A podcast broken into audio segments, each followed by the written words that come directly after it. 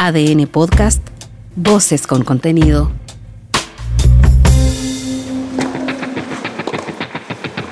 Toma tu raqueta y prepara tu mejor golpe. Acá comienza Ojo de Halcón, el podcast especializado en tenis con Carlos Madariaga y Benjamín Benzaquén. ¿Qué tal? ¿Cómo les va? Sean todos ustedes bienvenidos a esta nueva edición del podcast que llevamos a ustedes semanalmente con toda la actualidad del mundo del tenis. Esto es Ojo de Halcón, hashtag ADN Ojo de Halcón en nuestras redes sociales. Con horas complejas lamentablemente en cuanto a nuestros principales representantes, sobre todo a nivel físico. Y lo vamos a conversar como siempre junto a Benjamín Mensaquén. Benja, ¿cómo estás? ¿Qué tal, Carlos? ¿Cómo te va? Un gusto de saludarte. Todo muy bien, Benja, en cuanto a esta disposición con la cual siempre nos eh, atendemos a, conversar del mundo del tenis, pero con la preocupación respecto de un Cristian Garín que durante estas últimas semanas y particularmente los últimos días ha estado compartiendo imágenes con una muñequera en su brazo izquierdo y, con un mensaje en el cual además explicitó el hecho de que no va a disputar eh, las clasificaciones de los Masters 1000 tanto en Toronto como en Cincinnati va a llegar con poco ritmo de cara al US Open, pero creo, Benja, lo importante es que muestre una condición física óptima para el cierre de la temporada. Sí, es verdad. Bueno, lamentablemente el peso de lo que hicieron al principio del año, sobre todo Tabilo, ¿no es cierto? Que en, una especie de rush, viendo la posibilidad de meterse entre los primeros 100 y luego empezar a acercarse al puesto que ocupaba como número uno de Chile en un momento. Eh, Cristian Garín para Alejandro fue una muy buena opción. Eh, darle duro y parejo en lo que más pudiera, aprovechando que ya su ranking le permitía entrar a los buenos torneos, ¿no es cierto? A los torneos ATP 250, 500 y hasta los torneos del Gran Slam, que son, digamos, un poco así como la meta de todo tenista, jugar los campeonatos mundiales de tenis como lo son los abiertos de Australia, abiertos de Francia, abiertos de Inglaterra y abiertos de Estados Unidos, que este año comienza en Nueva York el día 29 de agosto, lunes. Por lo tanto, eh, mirando lo que se viene, que es el cemento, donde ya se están disputando importantes campeonatos. Ahora estamos en la semana de los Cabos y también en la semana de ATP 500 de Washington. Y la que viene en Montreal, luego se jugará Cincinnati, luego Winston Salem para terminar en el US Open. Los tenistas nacionales que aparecen con problemas, Garín en su brazo izquierdo y el codo de Tabilo, que también dio algunos problemitas, eh, les van a impedir jugar. En principio, por lo menos los Master 1000 de Montreal y de Cincinnati, y apuntan a jugar en el Winston-Salem, una, una localidad cercana a Nueva York, que es un torneo ATP 250 que se utiliza en verdad para aquellos tenistas que sin ritmo todavía puedan aprovechar la semana previa al abierto de Estados Unidos y llegar al, a Flashing Meadow con algunos torneos de tenis eh, de cemento, algunos partidos de cemento encima. Y ahí van a estar los dos. Ahí van a estar los dos, Benja. Es importante recordarlo. Tanto Cristian Garín como también eh, Alejandro Tavilo. Conversamos con él durante esta semana y él lo señalaba, está en Santiago desarrollando ya su recuperación física. Eh, enfatizó de hecho que está ya al 100% ok en cuanto a los exámenes producto de estas dolencias en el codo que recordemos lo sacaron de Roland Garros, que le han impedido volver a competir tras Wimbledon. pero los dos, por distintos motivos, confluyen ahí en Winston-Salem como previa al US Open. Bueno, entonces, eh, como decíamos, van a llegar eh, los que juegan Winston-Salem, habitualmente no son los tenistas de mejores resultados en Montreal primero, en Cincinnati después, porque con esos buenos resultados, aquellos tenistas que tienen opciones en el abierto de Estados Unidos, digamos los 10, 15 primeros, no van a Winston-Salem, pero sí van aquellos, como en el caso de Garini de, de Tabilo, que sin juego en cemento durante estas dos primeras semanas, tres, la verdad que tres son las semanas, como ya hemos dicho, esta, la que viene Montreal y después Cincinnati, entonces van a, ese torneo, como digo, muy cercano a la ciudad de Nueva York, pero no van los grandes, esa es la verdad. Ahora bien, en el caso de los tenistas nacionales, de alguna manera hay que respetar la decisión porque si no llegarían al US Open sin juego y entrar al cemento, sobre todo con las altas temperaturas que se disputa el US Open, especialmente la primera semana, es muy calurosa, y sobre cemento, reitero, eh, sin eh, juego previo, sin ritmo de tenis, no es bueno, no es aconsejable. Em, y eso es lo que van a hacer ahora Tabilo y Cristian Garini. Por otro lado, claro, debieran, tener la tranquilidad de ganar eh, partidos en Winston-Salem, por lo menos dos, tres, para llegar a Nueva York al US Open ya con un poco de tenis encima.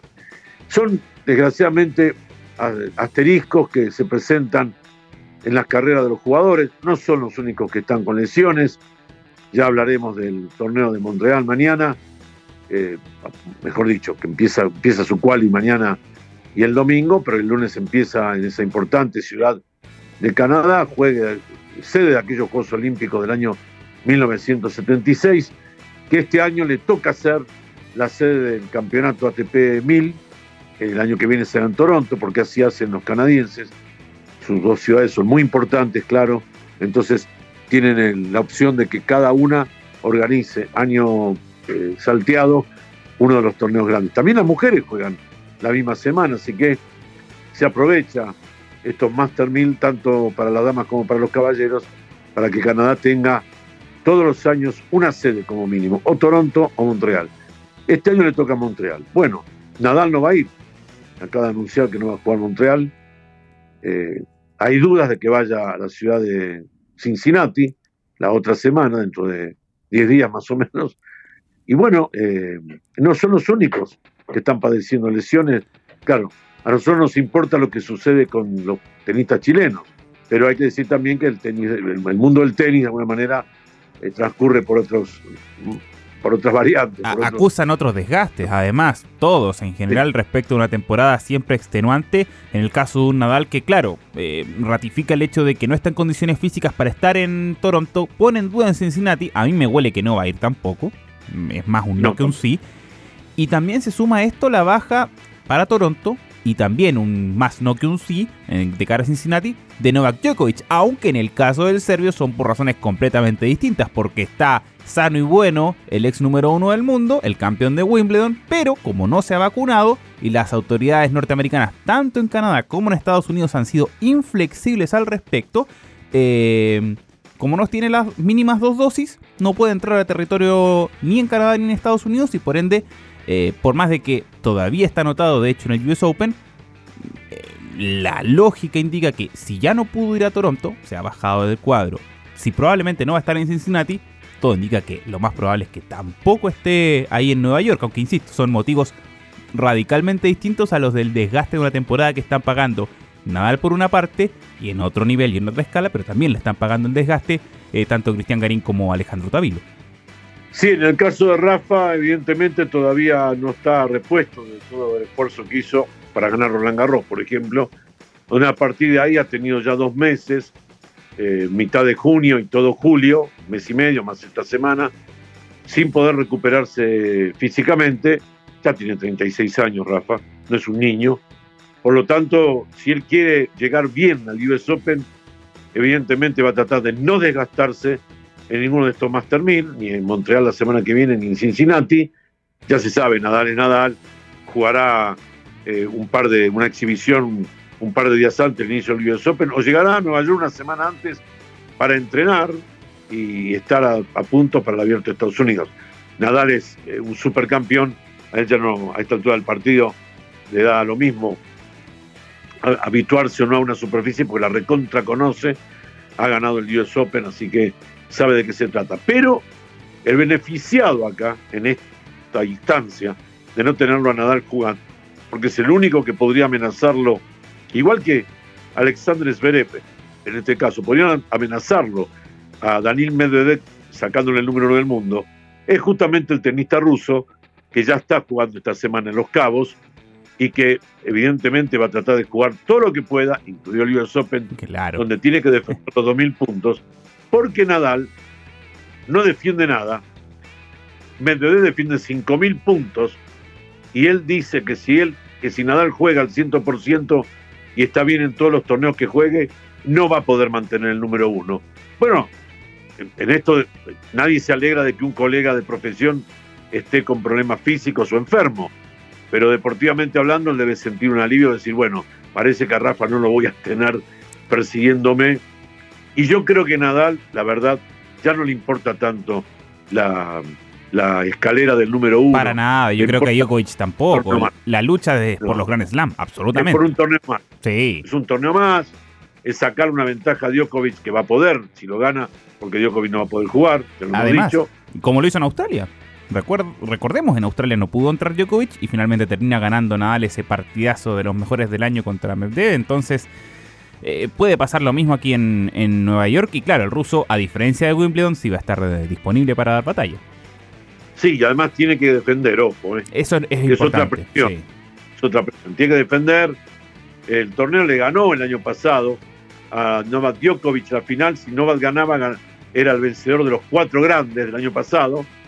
Pero finalmente el ruso ganó fácil en tres sets. Y la discusión se acababa un poquito, Benja la discusión un poquito respecto de, quién es el mejor de la historia con eso se comenzaba ya a, zanjar, me parece, de manera definitiva si hubiera ganado ese US Open Djokovic. Es verdad. Ah, entonces, mira. Era un paso, eh, dejémoslo así. sí, pero por un lado vamos a estar conformes de saber que para la gran cita neoyorquina vamos a tener a los tenistas chilenos, los dos primeros por lo menos, los otros dos que podrían estar jugando, en este caso Nico Jarry y Tomás Barrios. Están en la quali. Caso de, caso de Nico, claro, tiene asegurada su participación en la quali. Tomás creo que también, porque sí, los dos anotados. 120 y alcanza a entrar perfectamente. Y bueno, ojalá haya más de dos, porque después se viene el partido en Lima. Sí, señor. 17 de septiembre, la capital del Perú recibirá finalmente en el hermoso tenis club de Lima, el Lawn Tennis Club de Lima, ubicado en el elegante barrio de Miraflores, una de las zonas residenciales de la capital incaica. Ahí vuelve a jugar Chile. Yo participé como enviado especial de un medio en el que trabajaba en esa época, en el año 94, en un partido que ganó Perú que tenía un Jaime Izaga brillante. Venía de ganarle a, a Pete Sampras, un partido en el Abierto Australia, nada más y nada menos. El pequeño Jaime Izaga no era muy alto, dirigido por el inolvidable y gran amigo Patricio Rodríguez. Él solo prácticamente le ganó al equipo chileno, compuesto en ese momento por Gabriel Silverstein, eh, Sergio Cortés y un Marcelo Ríos que no quiso jugar. Eh, finalmente no quiso jugar, tuvo una discusión con Belus Prayú, capitán del equipo en ese momento, me acuerdo, y no quiso entrar a jugar sus partidos de Copa Davis. Chile dio una gran ventaja. Perú puso cemento la misma superficie que se usaba en esa época ah, para el US Open, que era una mezcla de eh, acrílico con mucha, mucha arena. se iniciaba en esa época, se, pasaba a usar ese material, se iba dejando de lado el Rebund Ace, que era la anterior superficie dura, una superficie que parecía que uno, cuando hacía mucho calor, ponía el pie y el pie se hundía, porque el calor absorbía la suela de los jugadores. No era fácil, ni en Australia ni en Nueva York que usaban esa superficie. Bueno, Perú eh, cambió, puso la nueva, que se estaba usando ya en, Australia y en el US Open, y Chile no tuvo nada que hacer, aunque el chino todavía era muy joven, era año 94, estoy diciendo. No era el chino del 98. No, era otra cosa, por supuesto. Pero de todas formas, Chile daba ventaja. Hubiera sido un buen elemento, sobre todo para ver cómo desempeñaba, Por recién estaba en torno al profesionalismo. Bueno, historias de que con Perú hay varias. Hay varias, mm, no solamente a nivel de Copa Davis. Bueno, además eh, Perú cambia respecto de la última vez que recibió a Chile jugando por la ensaladera de plata. En aquel momento se fueron al balneario de Asia, cercano ahí a, Lima. Pero la superficie se mantiene, va a ser eh, arcilla, lo cual va a ser un elemento interesante a considerar, Benja, porque como lo hemos venido comentando, los cambios de superficie son complejos y vas a venir, eh, hablemos de los tenistas principales de cada uno, eh, jugando la gira sobre cemento en Estados Unidos, cerrando el US Open para cambiar después a, la arcilla y después van a tener que cambiar solamente por esa semana para posteriormente cerrar con, con cemento el resto de la temporada. No, no deja de ser un elemento importante aunque yo no sé qué tanta ventaja saque Perú con respecto a superficie, me parece que no mucha respecto de Chile. No, lo que pasa es que si los tenistas de ambos países, hablemos de, los que hoy están en el cuadro principal, porque corresponde también ser este, rigurosos. Hoy eh, juegan Garín y Tavilo, el US Open, hoy. Después veremos qué dice la, la quali. Hoy son ellos dos. Y también es Varillas, cuando el US Open por Perú. Un Varillas que ha tenido un año muy bueno, muy bueno. Ha crecido mucho, el mejor tenista peruano del momento, pero está él, eh, está él solo prácticamente, porque si uno mira realmente eh, eh, el, ranking de los jugadores incaicos, hay una gran, una gran, una gran diferencia entre Varillas y el resto, ¿no? la verdad que Perú tiene hoy un abismo entre quien puede ser el número uno de su país, como no es Juan Pablo, que ha venido muchas veces a jugar para acá. Eh, recordemos que ha jugado el Challenger que organizamos nosotros, también ha jugado el ATP. No es un jugador desconocido para el público de Chile, pero sí habría que decir que es un jugador muy, muy talentoso con una derecha formidable. Fíjate que el segundo de Perú es Nicolás Álvarez, 311. Claro, y entre medio, está todo el, entre medio están todos los chilenos, imagínate. El tercero, el 455, Arclon Huerta del Pino. Y el 520 es el cuarto jugador de Perú, Conner Huertas del Pino. Entonces estamos hablando de, de jugadores que son más de challenger, incluso hasta de futuros, que jugadores ya habituados a los ATP y ni que hablar de los torneos Grand Slam. Ahora, como me dijo el presidente de la Federación de Tenis, con quien estuve un ratito ayer, partido de Copa Davis, son partidos de Copa Davis, y en más de uno se ha, se ha visto muertos cargando cajones. Así que hay que tener respeto, pero en la previa, eh, Chile tiene un rival que es Juan Pablo Varillas.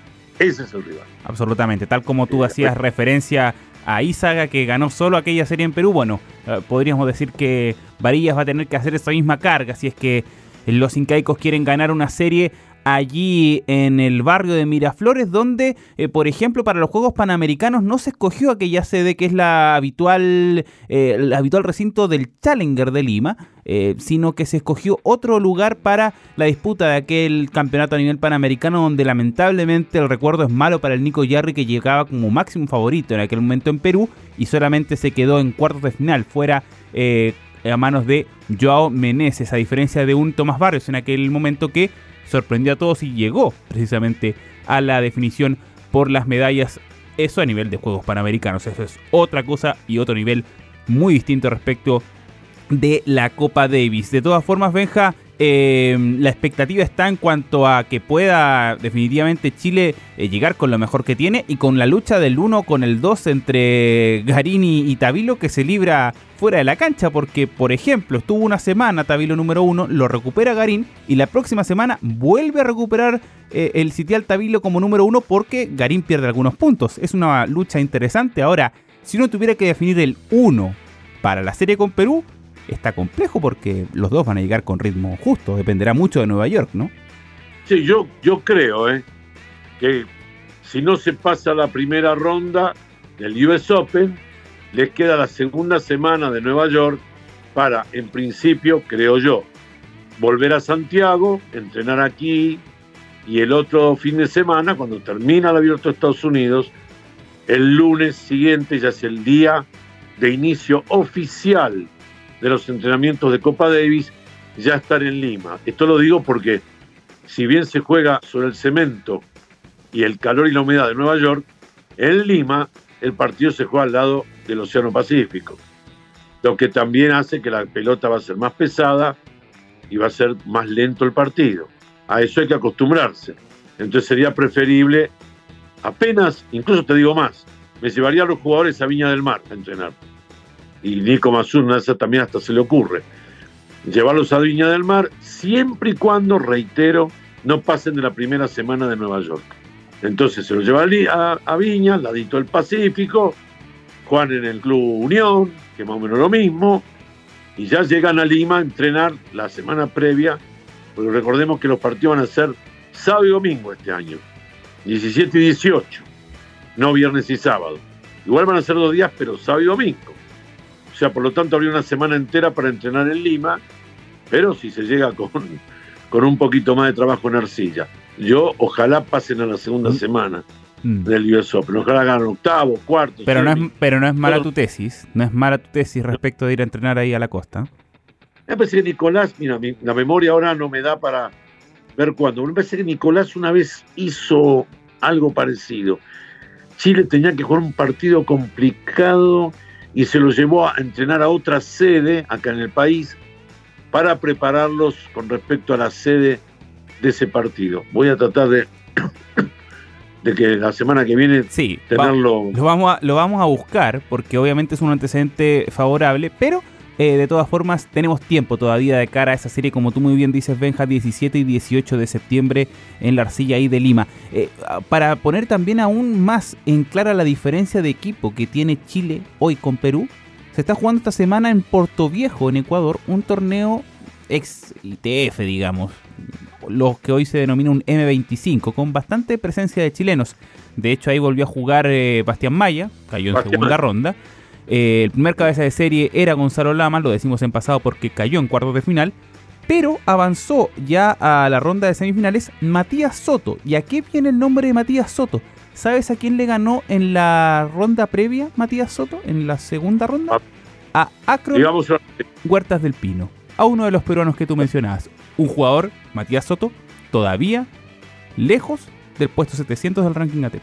Para marcar un, un punto. Recordemos que, ha hecho, su carrera universitaria. Así es. En Estados Unidos y está volviendo a jugar.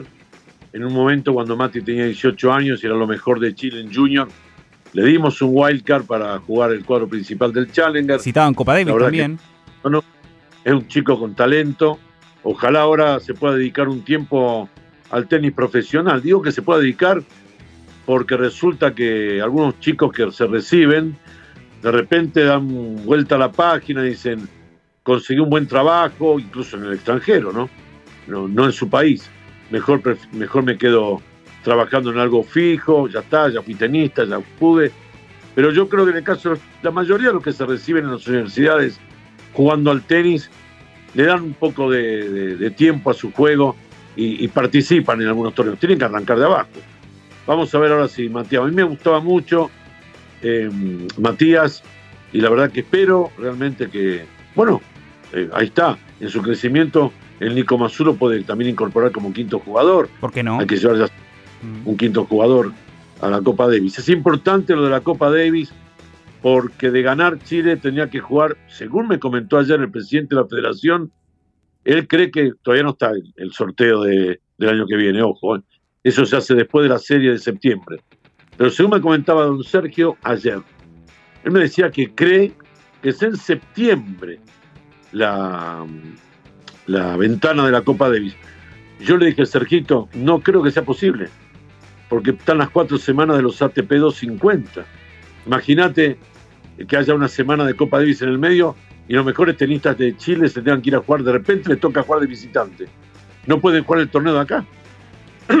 o una de las semanas de las cuatro que tiene febrero para los ATP 250 de Sudamérica, tener que dejarlas bueno, para ir a jugar la Copa Davis. Ha pasado. Acuérdate que hace un par de años se lesionó, de hecho, en algún momento Garín, cuando estaba jugando Viña, y al. Perdón, Viña. Ahí se me fue el cassette bastante atrás. ¿ah? El ATP de Santiago, ya hace bastante tiempo que no se juega el torneo en Viña. Eh, pero el torneo de Santiago se lesiona a Garín ahí en San Carlos y Chile tenía que viajar el mismo fin de semana a Suecia para jugar Copa Davis. Y de hecho, sin Garín, Chile pierde finalmente aquella serie ante los hermanos Himer. Así que eh, es una cuestión que lamentablemente el calendario tan apretado a nivel tenístico nos ha dejado señas en, algún momento, digamos, dentro de la historia. Es algo que puede pasar, me refiero. Sí, la ATP confeccionó un precalendario, que yo ya lo anuncié hace más de un mes, lo dimos en primicia nosotros, tanto en nuestro programa ADN Top Gear como en este podcast, teníamos ya las fechas, pero cuando nos mandan información, generalmente cuando ya es oficial, la semana de la Copa Davis la ATP la pone en el calendario. Sí. Por ejemplo, para darles un dato. Primera semana, Córdoba, Argentina. Segunda semana, Buenos Aires, Argentina. Tercera semana, Río. Y al lado pone barra Copa Davis, por ejemplo. Y después cuarta semana, Santiago de Chile. Eso les estoy hablando, se entienda en tono figurado. En este caso, la información que nos mandó no contempla ni en febrero ni en marzo la palabra Copa Davis. ¿Por qué? Porque hay que esperar hasta octubre el, calendario oficial del año que viene respecto a la Copa Davis, sorteo que se va a realizar, reitero, después de la ventana de septiembre en la que juega Chile, entre otros, por ejemplo. Así que ahí vamos a saber en qué estado se va a encontrar tanto la, la, guía de partidos de Sudamérica, Córdoba, Buenos Aires, Río y eh, Santiago en el mes de febrero del año 2023 y la inserción de la Copa Davis. A mí me llama la atención porque, perdón, es atentar un poco también contra los, la organización de estos costosos torneos. Imagínate, supongamos que no, se, no toca en la semana de, de Chile la Copa Davis, pero toca la semana de Buenos Aires o de Río. No, claro, no También. vienen muchos. Se bajan bastante. Los lesionados. Bueno, Eh, vamos a los tener jugadores nacionales pueden defender puntos, no Sí. pueden jugar puntos. por- Vamos a tener que verificar eso, de todas formas, vamos a tener que estar pendientes de ese calendario, eh, pero por lo pronto lo que vamos a tener que hacer, Benja, es, además de comprometernos para juntarnos la próxima semana en un nuevo capítulo, es cruzar los dedos para que tanto Davilo como Garín evolucionen bien y que Jarry y Barrios se preparen de la mejor manera para que, ¿por qué no? Soñar en grande con tener cuatro chilenos ahí en el cuadro principal del US Open, que creo es el, el gran sueño de los fanáticos de la pelotita amarilla por estos días en el país, ¿no? Sí, así es. Espero que eso suceda, que se mejoren sus lesiones. Uno en el brazo izquierdo, en el caso de Garín, y el otro en el codo izquierdo. Qué curioso, ¿no? En el caso de Tabilo. Así que, bueno, Tabilo ya lo ha dicho, fue una sobrecarga muscular, tuvo muchos partidos y han decidido eh, no jugar estas semanas de torneos duros, e ir a Winston Salem y Cristian lo mismo. Mucha suerte para ellos, es lo que le deseamos. Por supuesto, y nosotros vamos a seguir pendientes de sus caminos en este análisis que hacemos semanalmente en Ojo de Halcón. Benja, Benja, te mando un abrazo. Lo mismo, Carlito, buen fin de semana, un abrazo. Para ti y para todos los que sintonizan este podcast que llevamos a ustedes a través de las plataformas digitales en adn.cl. Esto ha sido Ojo de Halcón. Nos reencontramos la semana que viene. Que estén bien.